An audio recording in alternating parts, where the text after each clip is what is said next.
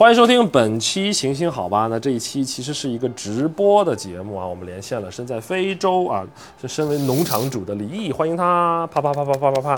Hello，大家好。对对对，我是李毅，然后我现在人在肯尼亚，我已经在这边居住了，现在是第四年了，快要到。对，然后呢，我之前是做，嗯，也是做的比较办公室的工作啦，以前是个咨询师，然后呢，从大概去年年初开始辞职创业，然后现在的话是在肯尼亚做啊、就是啊、运营几个农场，然后呢做一个农业公司。它离赤道远吗？嗯，在赤道上，肯尼亚是在赤道上的国家。但是就是稍稍到了南边一点点，是不是？对，内罗毕我的这个城市是在对南半球。然后可能不是所有的朋友都是了解李毅的，李毅现在身在肯尼亚哦，而且在座的我们很多人可能都就是并不是特别熟悉的农业。然后我们我们在那个我们的节目里都会有一个跟大家的互动提问。那我们今天的问题就是，如果你有一个机会去非洲做农场，你愿意吗？你觉得有多少人会愿意？我觉得应该很多人会愿意吧，大家都会把这个想的比较浪漫吧。虽然说其实实际上一点都不浪漫，但是听上去就是这种很美的想法。对，就是呃，就是你来之前，你真的来非洲之前，也会觉得很浪漫吗？不光不管你在哪里开农场，听上去都是挺浪浪漫的一个感觉嘛，对吧？就是啊，你什么就是在这个山脚下，然后有一片田，然后每天非常的这个什么日出而作，什么日落而息之类的。当然，实际上并不是这样的啦，对，但是听上去非常的这个我感觉没有一个地方的农场是这样子。是的，实际上都没有那么呃轻松。哎，跟我们介绍一下你是怎么会动念，或者说是怎么会结缘到了肯尼亚这样子？嗯嗯，来肯尼亚的话，就纯纯粹是出于一个好奇心嘛，因为我就是一直特别啊、喜欢旅行，然后在挺多不同的地方就是居住生活。工作过，然后呢，有段时间我就想说，哎，但是我从来没有去过非洲，对吧？其他的很多地方我都去过了，所以呢，我想说，那我一定要这个有个机会，对吧？趁年轻的时候去非洲看一看，对，所以就一直有这样的一个想法。然后后来到了一九年的时候，啊、因为我上一份公司是咨询师，在麦肯锡，也是一个全球化的公司。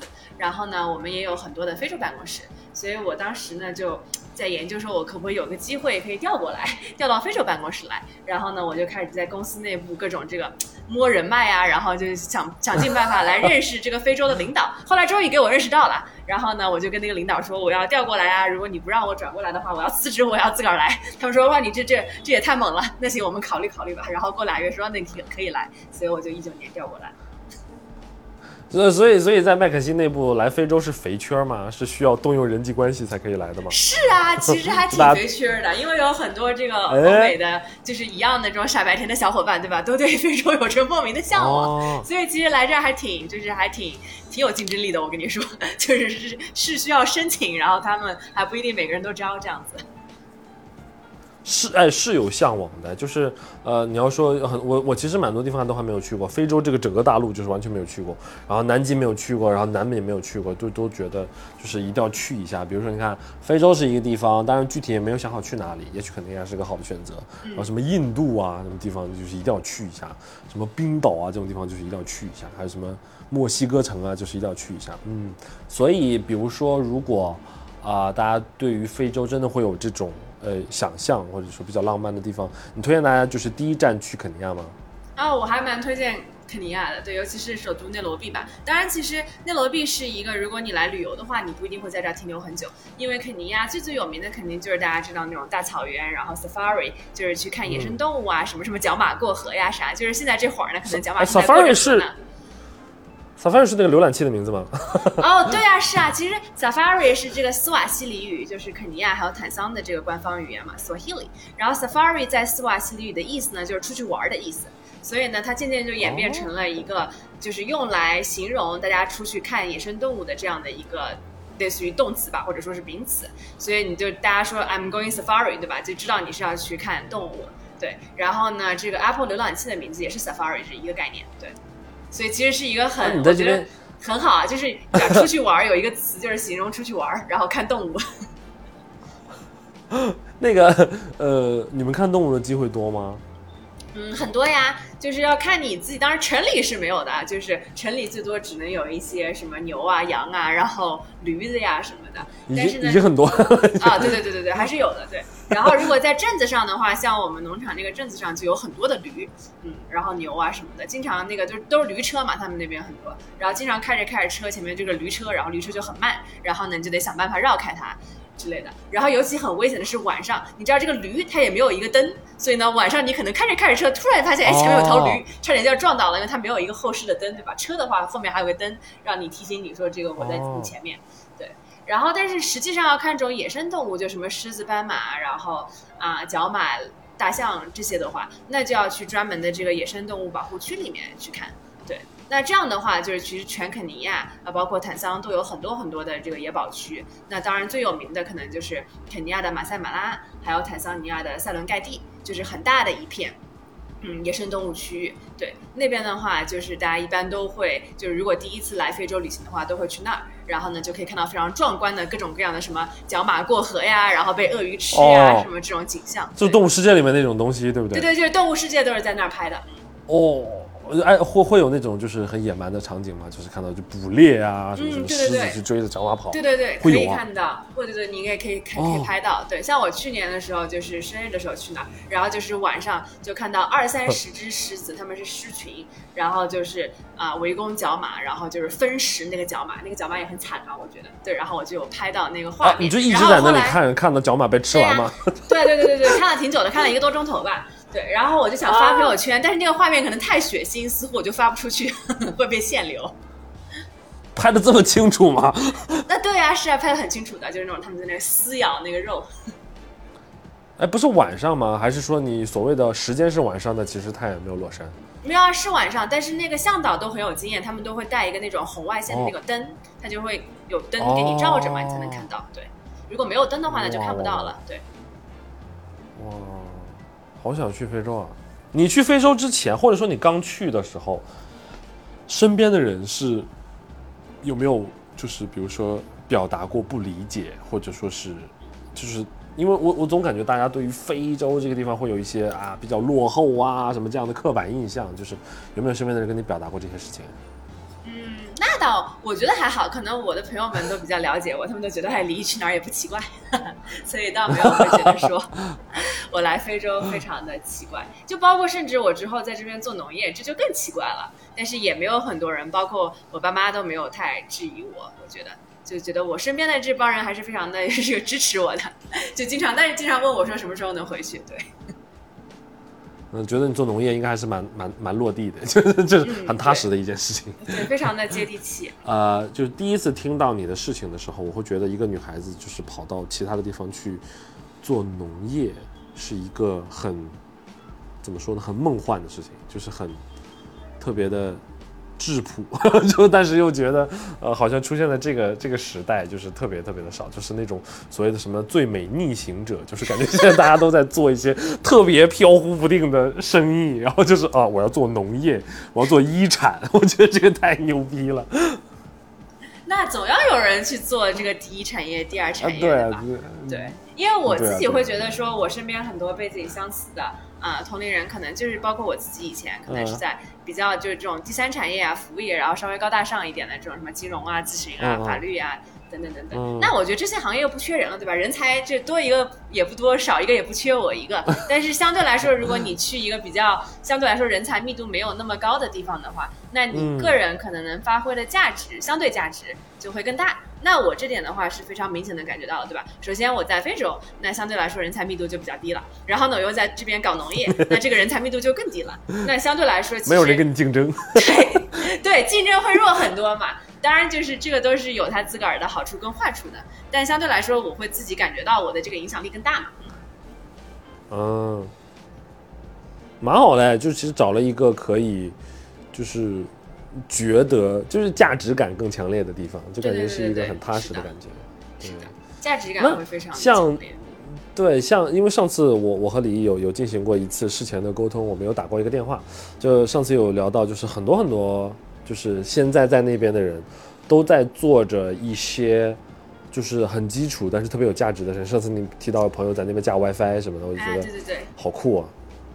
好牛逼啊！就是感觉是，就是要致富先修路，要致富先通网，就是这样感觉。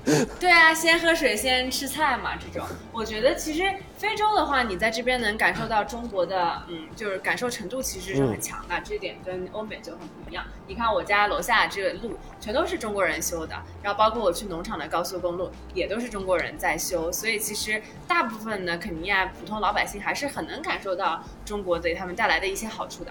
然后包括他们会说，哇，这个路真是，就今天我刚带了我一个本地同事嘛，去拜访一些客户，然后我们就走了那个新修的一个快速路。他说他第一次上那个快速路，就是也是中国修，他觉得这也太太牛逼了，这个路特别特别的好，对吧？然后在上面可以真的开得很快很快，所以。就这个是，首先是就中国过去的可能十年左右，就“一带一路”带来的成果。但同时呢，也有这些非国企的，对吧？就私营企业其实也出来的非常非常的多。然后我感觉我们这一代的中国创业者在非洲的话，就我觉得是应该要结合的是理想主义跟现实的精神。我感觉就并不是那种纯理想主义，对吧？我就是想着一些这种什么很很很奇怪的一些梦想啊什么的，想来这边搞，就是其实也是商业化的本质。然后你要做一个可以对吧，商业可持续的一个事情，但同时呢，又可以真正的帮助到当地人的。就像我说的嘛，就我有朋友在这儿做净水。有朋友在这儿做市区 WiFi，然后像我这种做卖菜的，对吧？就是都是做的特别接地气的事情啊，对。然后我觉得这也挺好的。啊，你刚才提到理想主义，嗯，啊，你你觉得自己是个理想主义的人吗？对，我觉得我是挺理想主义的嘛，就是理想主义加脚踏实地。那啊，那你比如说你现在在做这这个事业啊，这个事情，那理想是什么？理想就是可以改变非洲的农业生态，可以就是真正提高这边农业的产量。然后我们尤其专注的是小农的产出，还有中等的这种社区里的这种农场。对，就是这些其实是非洲农业的主流，但是呢，他们其实就是传统的这种技术呀什么的特别落后，那导致他们产量上不去。那一个是食物不够吃，对吧？其实整个非洲都是农业进口大洲，虽然说他们明明就有比较好的这种自然条件，然后另外就是导致他们的成本也高嘛，就是产量。低的话，那你成本就会高，对吧？为什么袁隆平要努力这个亩产万斤？那亩产万斤的话，肯定就是成本就会比亩产千斤要低很多呀。这样的话，你的食品成本才能降下来。所以这个就是我们想改变的。我们希望让食品食品的成本降下来，然后呢，提高这个产量，对，然后呢，让这边的这个农业啊就更加的发达，然后让更加更多的人可以吃饱饭。嗯。哎，就是提到吃饱饭，就是在大家的刻板印象里，包括会看到各种各样的就是视频的资料啊、新闻的报道啊，就感觉那边经常非洲吧，就经常会出现就是难民啊、吃不饱饭这种情况。这种情况就比如说在在当地的非洲是一个就是特别是是比较普遍的状况吗？嗯，我觉得还算。是普遍的，就要看你这一样嘛。每一个国家都会有不同的阶层啊，等等。那如果你在那罗比，像我以前的工作，对吧？就是打交道都是政府的特别高级的官员，然后都是各种国际机构，那你就会看到特别光鲜亮丽的这样的一面。对，但可能我现在看到的就是本地的农民啊，包括市场卖菜大妈，那这个就跟以前是特别特别不同的，看到的不同的一面的肯尼亚。对吧？然后甚至如果你离开我们这种种植区，然后农业的产区，然后你再往北偏沙漠呀什么，那那边的人真的就是又缺水，然后又缺粮，包括这几年气候变化导致的这个干旱什么的，真的是影响到很多人，确实是有很大部分的人可能确实是吃不饱饭，或者说他的选择非常非常的少。对吧？但是根据你在这个社会当中和你的行业等等等等，你可能接触不到这样的人，对吧？在以前的这种行业里面，对，但可能现在我就有机会啊，真正的去接触到这种社会不同的这个形态，那确实是能看到有很多人他还是在所谓的对吧生存线以下，在这个挣扎。嗯，那你那能不能这么说，就是你现在在做这件事情，真的是在救人命呢？嗯。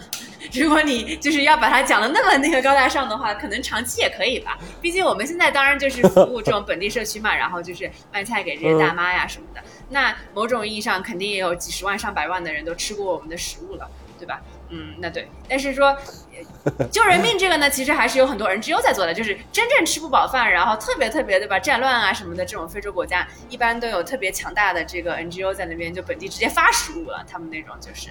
对，那那如果我就是说嘛，就是你你们现在是种的是以什么东西为主啊？就是还是各种各样的东西都有，蔬菜啊、粮食啊。对，我们是啊、番茄，然后洋葱，然后我们有青椒、辣椒、玉米等等，对，就是蔬菜嗯为主。这些算是他们的主食不？玉米啊什么。对他们主食其实是所谓的，就是他们那种本地的是白玉米，像我们种的是比较高端一点的，就是国内会吃的黄黄的，就是甜玉米，应该这样说，有点像那种哦偏、偏水果玉米的口感吧，对。然后嗯、呃但是番茄跟洋葱算是本地的主食。因为就像我们在国内，你做什么饭你都要放一些什么大大蒜啊，对吧？然后那种嗯葱啊什么的，这边就是番茄跟洋葱是几乎每道菜里都会加的，所以是走的量特别大的。那除此之外，他们本地会吃的主食的话，主食我们倒是不种，因为主食已经有很多人种了，就是他们本地的白玉米还有大豆豆子，对，白玉米是什么味道？是不甜的吗？就是对，不甜不甜，完全不甜。就是粮食，对不对？就是对对，就是粮食。然后他们会变成一种，就是叫做五咖喱，就是你可以查一查，就是一种白色的，然后像一个面团一样那种感觉，那个就是他们的主食。嗯，对，就没啥味道。那就是呃，是怎么怎么做的？你做过吗？我没有做过，但没有，其实很简单啊，就是这个 maize，就是它这个这种玉米，它会变成一个粉，它就变成一个 flour，就哦是变成一个面粉那种感觉，哦对吧？玉米面儿。然后呢，玉米面加嗯水再煮一煮，就变成了这个类似于一个乌咖喱啊。哦，是煮出来的对，煮出来的，一化一疙瘩点汤对对对对对。疙瘩哎，对。，像疙瘩汤里那个疙瘩，哦，那就是说能够轻易的加工，就变成类似于像胡辣汤这样的东西，感觉就是对，但如果有它好像没有这中国调味吃法吧？对，它就是类似于我们吃米饭一样，它就把它当成一个主食来吃，而且这个也特别容易饱饱腹嘛，它的那个饱腹感很强，就是纯碳水，反正。哦，哎，那跟我们就说一下当地的各种生活吧，因为就是完全没有没有涉足过，就是你看吃的东西，它可能主食是这样子的，它有什么别的菜吗？就是有什么美食吗？美食说实话没有那么多吧，我觉得。相对来说，其实嗯全世界没有人吃蔬菜吃的有中国人那么丰富，对吧？你在中国一个菜市场逛一逛，那哦，绿叶菜的种类简直就是特别特别丰富。这边其实说实话，我感觉就是大家真正吃的东西，我觉得就可能不超过两只手能数出来的，就是十十种以内，可能就是你所谓的这种大呃玉米啊，然后这种 beans 就是他们的豆子，然后番茄、洋葱，嗯。然后再加上他们本地的一种菠菜，嗯，然后可能再加一两个，比方说青椒，加点调味，哎就没了。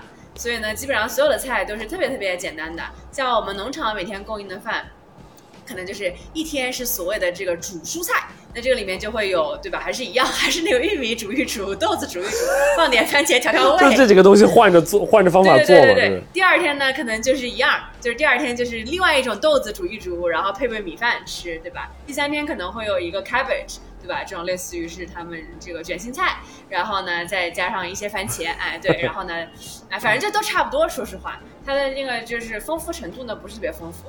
然后呢，当地人非常的喜欢吃有一种叫 nyamachoma，就像在他们的烤肉，这个是很新鲜的，就是。哦啊、羊肉一般来说，他们这个烤肉不吃牛肉，是吃羊肉，啊，最好是那个 ribs，就是这个叫啥来着？ribs 啊应该怎么羊排说。对对对，羊排就会非常的嫩，然后嗯他们也不加佐料，其实就是相当于是刚杀完一头羊，然后就在那个啊架子上烤，然后呢烤完之后新鲜出炉就端给你，全羊啊！就是没有切好了的，切好了的，哦哦，对对对，哦它都要切好。对，然后呢，那个羊端给你之后呢，就没有调味料了，就是给你点儿盐，就是它是很新鲜的，所以你就把盐撒在桌子上，哦然后你就拿手去那个把那个肉在盐里蘸一蘸就可以吃了。呃，那除了羊肉，他们是不爱吃牛肉，还是没有牛肉吃？也有还是吧，牛。肉也有，猪肉会比较少一些，牛肉跟鸡肉也是会有的吃的啊，对。但猪肉可能会相对来说少一些，但其实肉也算是比较贵的啦，所以你可能在村子里的话，嗯，那你就一个一周能吃上几顿肉，一顿肉可能对吧？就有点像，呃，就中国再再早很多年吧，就可能像我爸妈那一代，他们就会说，哦肯定你不是餐餐对吧都能有肉吃的，你可能是偶尔才会能有肉吃。哎，你有试着呃，比如说种中国比较流行的菜吗？在那边？嗯，我们因为我们是特别大的，比较就是这种商业化的农场，就不是特别小的一块地啊，所以如果我种中国的蔬菜的话，其实我的啊、供应量会太大了。就是虽然这边的中国人数并不少，有好几万人，但其实相对这个本地市场还是九牛一毛，对吧？所以就是有很多中国人在这儿做农场，是做中国农场的，他们就给一些中国超市呀，啊，包括一些啊工程公司呀等等去送货这样子。但是因为我们是想做这个嗯本地市场，所以呢，其实倒不太做这种中国类的蔬菜，还是做本地就是量做的非常大的蔬菜为主。本地人会不爱吃我们的蔬菜吗？我觉得 不是啊贵呀，不行还是一样嘛。就一个是说哦他你要他哪怕知道这个好吃，他要去改变他的一个饮食习惯，也需要一段时间。哦然后第二个就是说，如果你的成本不是很低的话，那其实贵的蔬菜他们也买不起。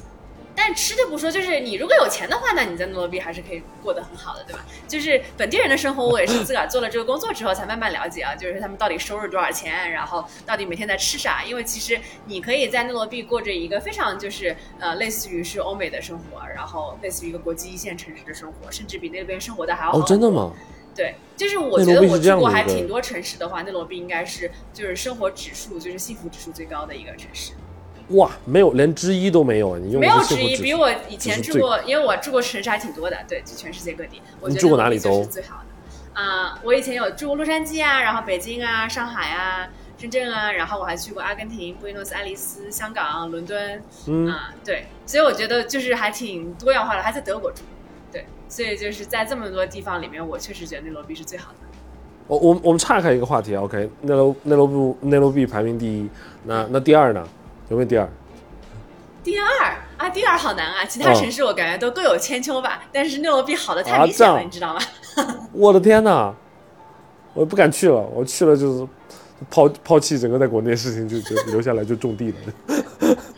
对，因为一个是大家都会说到，就是气候好嘛，就是内罗毕它就跟嗯昆明一样，大概是一千八百米，就是啊、这样的一个海拔。哦然后它全年就是四季如春，像现在我们所谓是冬天啊，那现在就是大概十五到二十度左右，对吧？然后夏天的话呢，就是二十到二十五度左右，它全年就是在这样的一个非常非常温和的气温里面，从来都不会太冷或者太热，全年都是穿一个 T 恤加一个薄外套的一个天气，嗯。然后反正就是非常非常的温和，这个是几乎就是所有人来了这边之后就不能适应其他地方的天气了。像我以前是在洛杉矶住过五年嘛，就会觉得说啊，你看洛杉矶嗯天气很好，大家都说南加州天气好，但我现在回洛杉矶，要么觉得太冷，要么觉得太热，就还是内罗毕比较的洛杉矶都挑剔，啊你是忘了北在北京的日子了，真的对。，我就记得北京，北京我一八年到北京的时候，这巨冷，我还记得我一月二号走在那个 路上，我想说怎么这么冷啊，太冷了。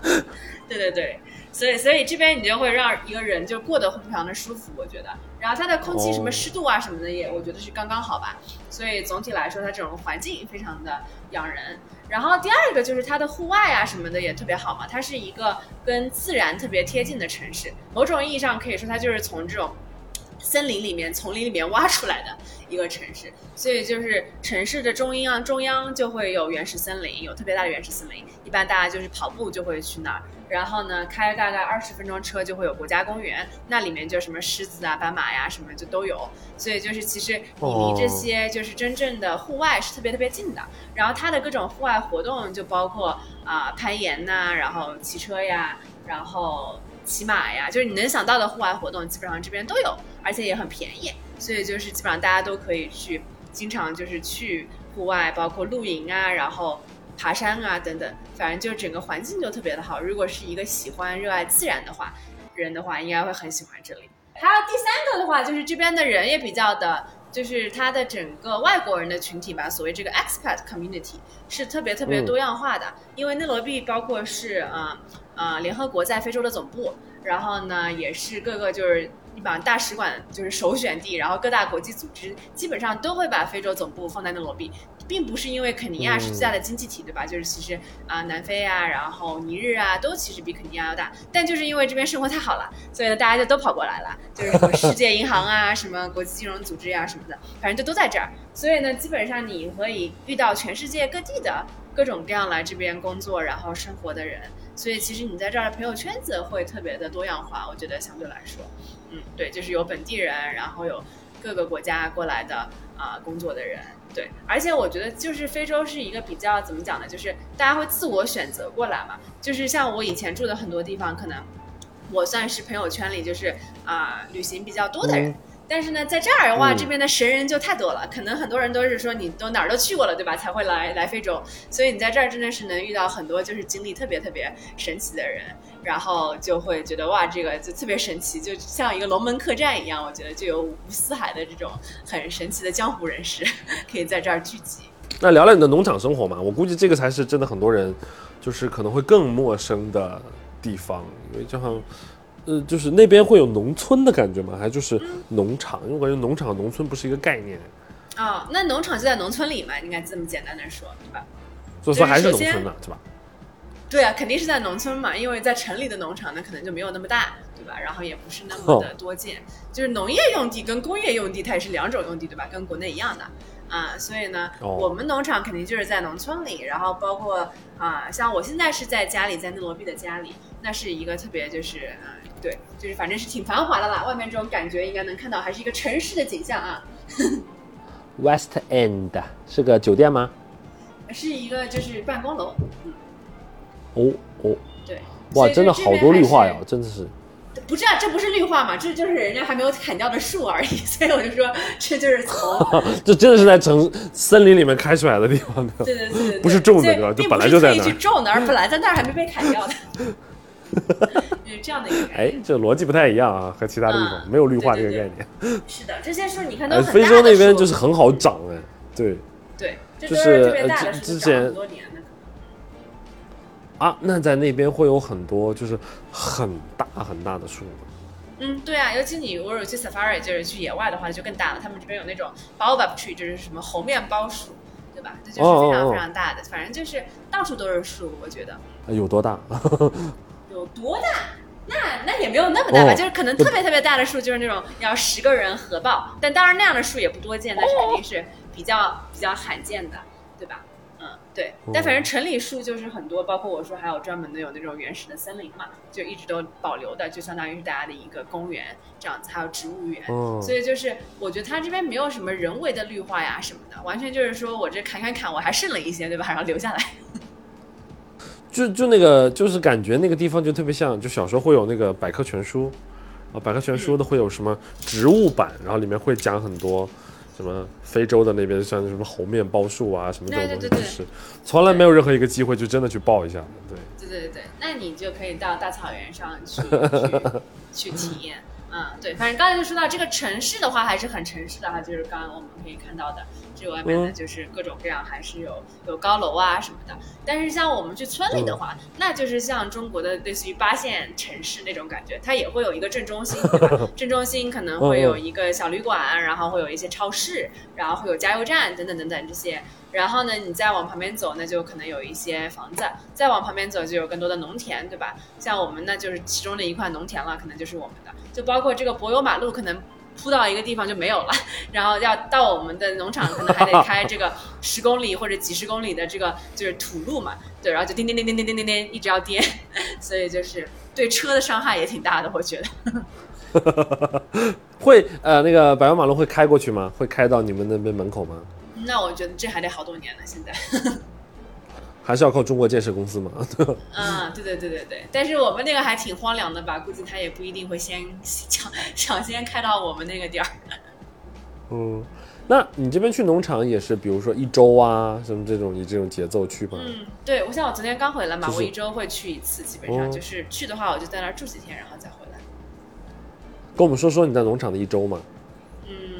嗯，我自己的话其实是大概分我的时间，一部分会在内罗毕，因为我有管销售啊这块儿；那另外一部分的话嗯在农场，因为我们的仓储物流什么的啊、包括我们真正的就是类似于是总部吧，可以说是在那个村里的，就是我们的 HR 啊什么的，财务也都都哦在村里住着。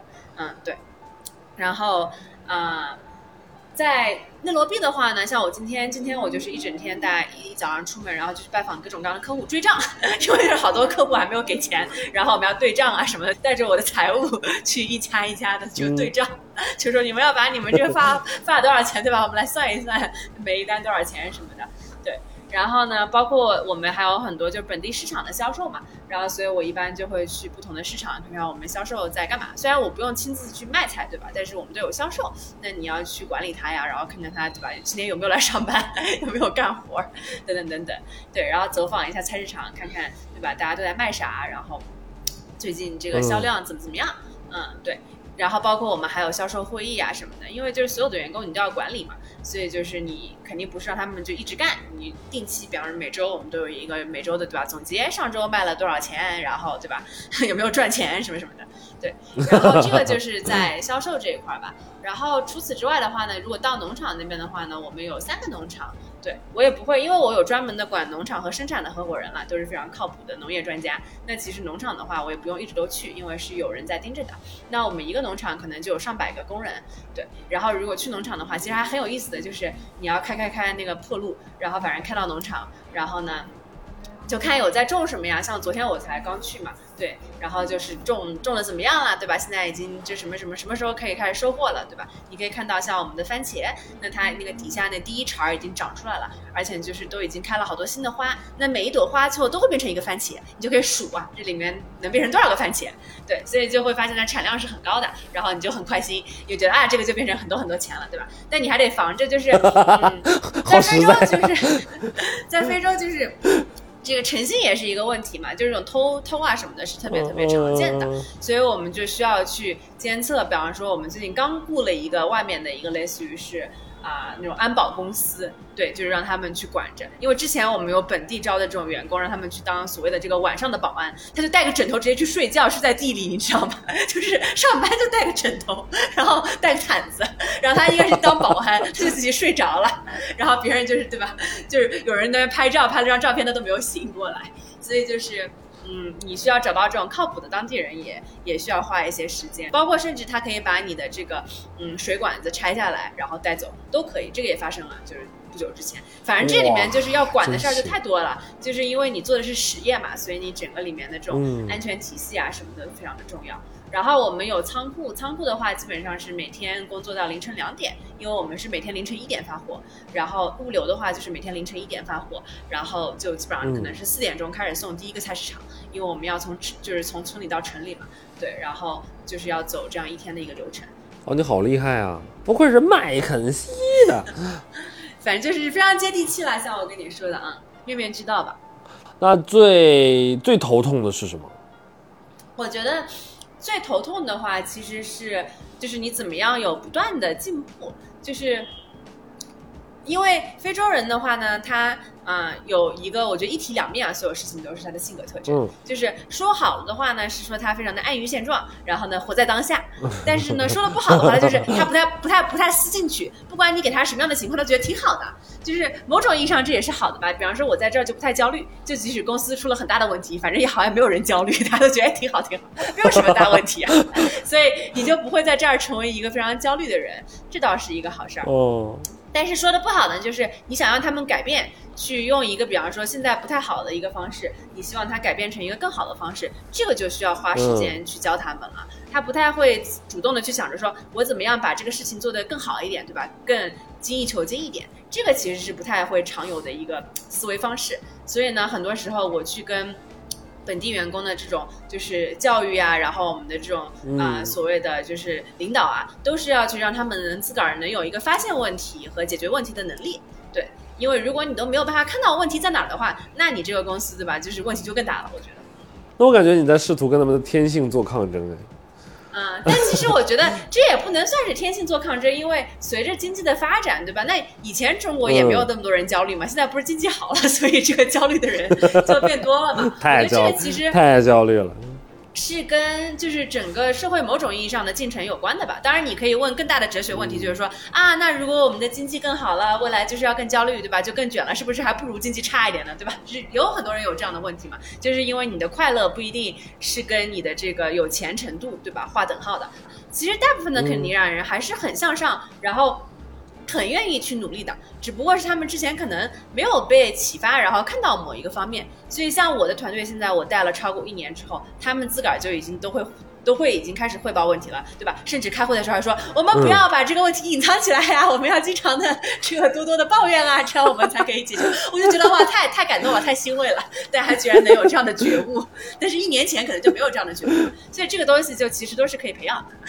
就是那个你你会用那种你会用你在麦肯锡学到的东西，就是去尝试教给肯尼亚朋友吗？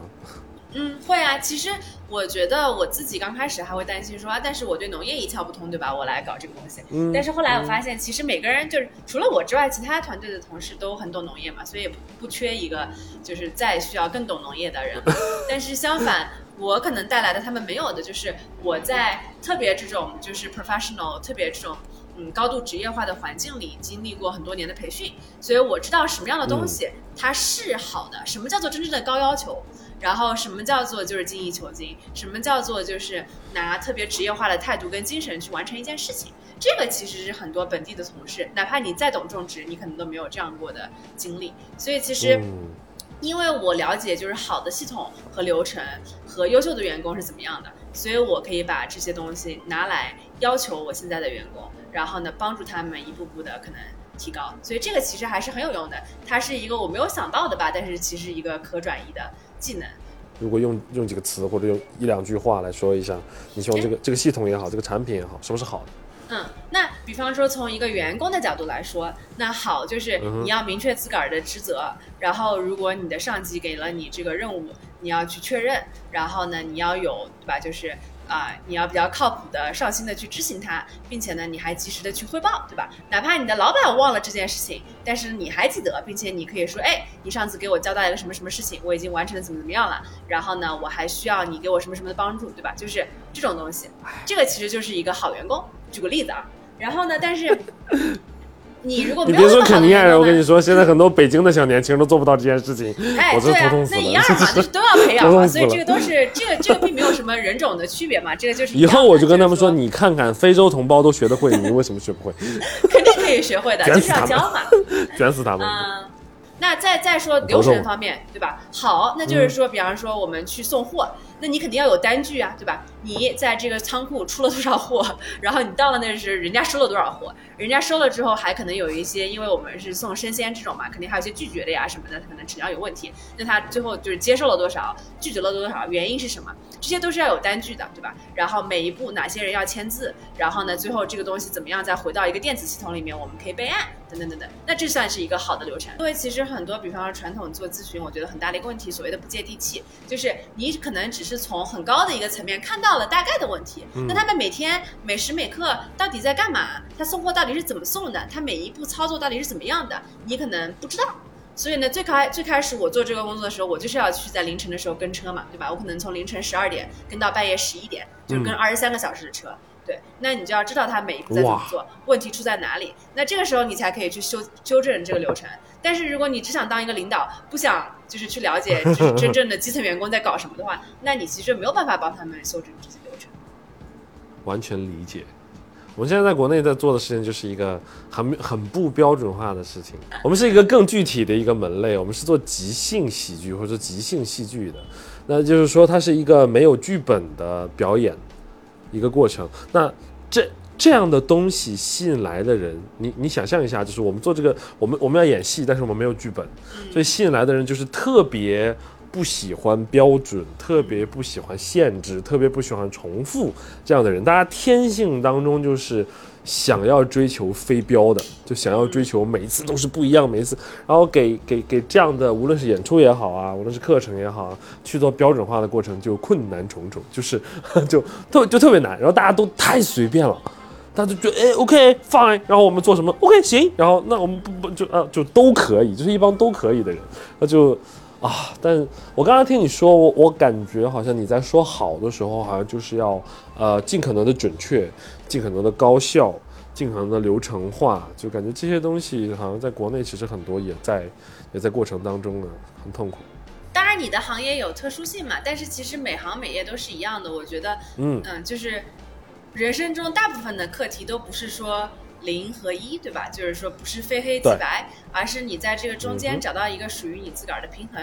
那比方说像我们做的这种，嗯。就是比较标准化的产业啊，就是这种。那当然，我是尽可能的靠近那个一，靠近那个标准化的那一端。但是呢，也需要有留有一些余地，让我们可以去创新，然后可以去啊找到一些新的，比方说更好的一些解决方案出来，对吧？那像你做的这个呢，可能是尽多的靠近那个没有那么标准化的那一端，但同时呢，还是有比方说百分之十到二十的东西，它其实是需要标准。我觉得其实重要的是让大家理解，说我们不是零或者一，而是我们在中间找到一个适合我们的这个最佳的一个中间的位置。其实我觉得这个是特别重要的。那非洲这个地方，尤其是非洲人，会给你很强烈的，比如说对于音乐啊、舞蹈啊、艺术啊，就是会有那种野生的那种灵气在吗？嗯，对，我觉得尤其是。啊，舞蹈是很有的，音乐也也有一些，对，但是好像据说，比方说西非，可能他们就是音乐啊什么的会更加的，就是 popular，更加的可能受欢迎。但舞蹈确实是，就是非洲人确实天生那跳舞跳的就是挺好的，就哪怕没有经受过专业的训练，那他们那个胯扭的呀，然后那个什么脚踝呀那种，就是我觉得我都没有办法扭的地方，他们就可以扭的特别的熟练，而且非常的自然。又优雅，所以我觉得只要在这边住一住，哪怕你观察观察别人怎么跳舞的，你应该都能有长足的这个进步。那你有在跳吗？如果是出去就是晚上出去玩的话，那会是有的。还有一些，比方说我们嗯。就是办公室里做一些那种类似于是集体活动啊，像上个月的话，我们给一个同事做庆生嘛，然后就是特别搞笑。我们刚刚就是分完生日蛋糕，然后我去了趟洗手间，回来就发现他们里面已经一波人开始跳舞，然后就是围成一个圈，然后进去跳，就还挺有意思的。对，就是我有的时候连线一些就是去过国外的或者说正在国外的朋友的时候，就觉得，嗯，还是生活太小了。就即便北京已经非常大了，就即便北京已经非常非常大了，有几千万人，也有各种各样不同的人，但还是。觉得就是，呃，太相同了，就是和身边的人的想法，然后就是经历什么的，然后本身是一个就是挺爱出去玩，虽然虽然虽然就是大概呃，我从大概一九年才开始就出去玩的，大概就是疯玩了一年就就又不行了嘛，现在就整个人就哎，这个就是在在国内就变胖，不断的变胖，好胖啊。那还是可以稍微多运动运动。对，但我觉得这个并不是北京的一个通病，就是其实所有的类似于是嗯文化相对来说比较单一的大城市，其实都是这样的。因为我现在有个同学，呃，不是同事，同事啊，是荷兰的一个女生，对，然后她在我们农场工作。对，他是住在阿姆斯特丹嘛，他就说他觉得他那个在阿姆斯特丹的那些朋友，对吧？我们听着觉得啊，荷兰多么的异域风情啊，对吧？什么都有，然后特别好玩，什么各种还合法啥的。但是他就说他那些朋友 也纷纷都这个买了房啊，然后如果他们聊天就都是就是结婚呐，然后都已经有。啊，特别长时间的伴侣呀，等等，他就会觉得，哎呀，好没有意思啊。所以呢，他在诺罗比他就特别开心。他说，从来没有人在这儿了解这些话题，对吧？每个人聊的都是周末去哪玩儿，然后创业有什么特别好的好玩的点子，等等等等，就。对，就是不会有那种特别单一性的话题，所以他就特别愿意就是生活在肯尼亚，然后在这边。我觉得某种意义上是因为我刚刚提到了嘛，这边就像一个世界江湖，你会在这边遇到全世界各地各种各样因为各种原因过来工作和生活的人。然后还有一些人可能就是纯纯粹过来旅行，他可能过来教瑜伽，就是比方说我周日去一个朋友那边。那个这个这个农贸市场上吧，它会有一个面摊，然后我一般周日都会去吃饭。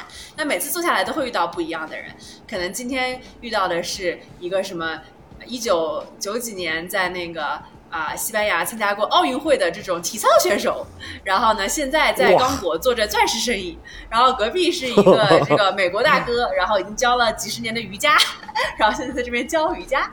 然后另外一个呢，是一个就是学历特别高，然后可能在世界银行工作的一个外交官等等等。反正就是大家都会来自于非常不一样的背景吧，但大家都会聊一些天南海北啊什么，就都能聊到一起去。我觉得这个是这边很有很有很有意思的一点。嗯啊，北京这边现在就是十一点多，也还好，对，挺晚的了。周五晚上比我们上次打电话，上次我俩打电话都是十二点以后。我觉得你，哎呀，我我，你知道喜剧演员是没有资格睡觉的，comedian never sleep，嗯，never sleep，就是你搞到两三点钟才会有，就是一些一些逼出来，逼也不是灵感，就是。就是逼着自己就范，就是 就是好，我就屈从于这个这个点子吧。就是我我一般来说啊，就是比如说我们我们做喜剧大赛嘛，就是到到后期就是天不亮，你会觉得自己今天没有尽力。就是啊，既然天亮了，那我就可以放过自己，让自己去睡了。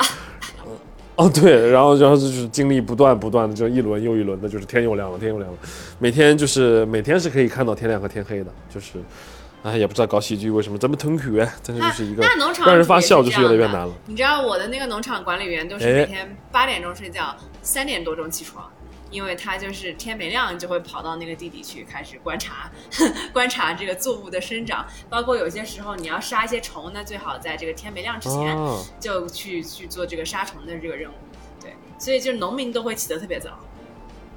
那哦啊，就给你们反过来，但是也能看到天亮天黑。喜剧农民，喜剧 喜剧农民，我们和我们和农民的作息是一样的。这个事情我是头一回知道，真的是。内罗并没有那么多，但是像在美国的话，有好多那种 improv，像我在洛杉矶特别爱看，就是有一个 improv Shakespeare，他每次的就是都是以莎士比亚为剧情，然后就是五个大男人就可以搞一台完完整整两个小时以上的一个喜剧演出，对，然后大段的那种完全听不懂的独白，对对对。对对对对，但是就很搞笑啊，然后他们就有主题的嘛，嗯，对，反正我觉得像。洛杉矶呀，纽约呀，然后芝加哥都有特别好的，对，然后这种就是喜剧的环境。以前我就还经常会去。我在内罗毕是因为太快乐，大家不需要吗？我觉得内罗毕就可能它的那个就是各种各样的娱乐呀啥的还没有那么的先进哈，相对来说。哦。就是所以也有，就是现在也有一些 stand up comedy，就是来这边啊。前两天我朋友办个 party，还请了就是专门有讲喜剧的人过来表演什么的。但相对来说，可能还是比较小众一点，没有那么主。正好说起这个特别好玩。昨天晚上我跟几个日本朋友吃饭嘛，然后他们就是要有一个其中是来自于大阪的，然后我们就说起漫才，他说：“哎，我从小就看漫才。”然后呢，结果他们就想到一个想法，就是他跟另外一个很搞笑的日本人，他俩准备在这边搞一个英语漫才组合。对，我就在说，你看 英语英语喜剧有单口的，对吧？然后又有这种 sketch，但是呢，没有这种两个人一对的。你们可以搞一个英语漫才，下次你们搞 party 的时候表演。他们就觉得这个想法特别的好，然后回家去排练了。好，对，但是反正很高兴有机会跟大家交流啦，今天，然后觉得跟这个呃阿球聊天也非常的开心，然后呢，希望你们这个一旦有机会，对，就可以来这个非洲看望我。我可以这个带你们去农场玩，然后以及这个去看一下这个大草原上的这个很多的这个动物，嗯，对，体会一下内罗毕的这个高端生活。那高端断网生活嘛，就是。对，高端断网生活，你喜欢没有电没有网的生活，这边就很适合你。今天也非常感谢李毅，如果大家喜欢的话，那一定要去内罗毕去看一下。那今天也感谢我们的工作人员老查，一直在帮我们做一些整理哈，还有我们的工作人员老鬼，还有老田。好。那我们今天就到这里，那我们大家拜拜，晚安，这样子，拜拜，拜拜，感谢你收听本期行行好吧，咱们下周三再见。想看视频版的话，关注阿秋求你了，一键三连哦，求求你了。